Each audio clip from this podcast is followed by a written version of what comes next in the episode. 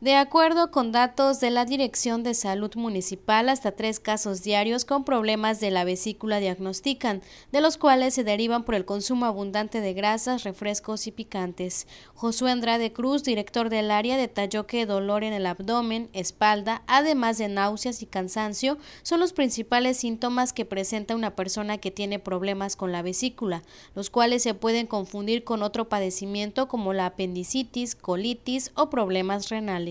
El paciente presenta dolor abdominal, es intenso, el dolor es en, una región que se denomina hipocondrio derecho y es un dolor bastante fuerte que a veces o muchas ocasiones se irradia a la espalda.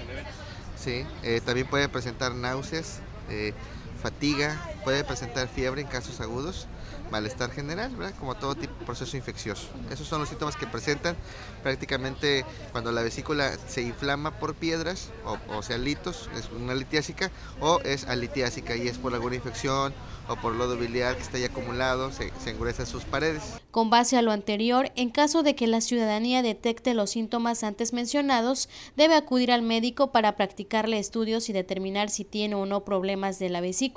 Además, destacó que es importante evitar automedicarse para no agravar el padecimiento. Invitamos a la población a que si presenta verdad algún cuadro ya presenta este, este padecimiento, ya su médico le ha diagnosticado, pues se trate, ¿no? Se trate con un cirujano, con un médico cirujano, que es la especialidad que, que ve este, esta patología y esto es porque pues hay complicaciones de esta enfermedad que, que pueden prevenirse a tiempo, ¿no? Entonces le invitamos a la población a que no se automedique, que acude a su hospital de, de adscripción. Mencionó que la cirugía por vesícula es una de las más que se realiza en México después de la cesárea, la cual se presenta en edad adulta.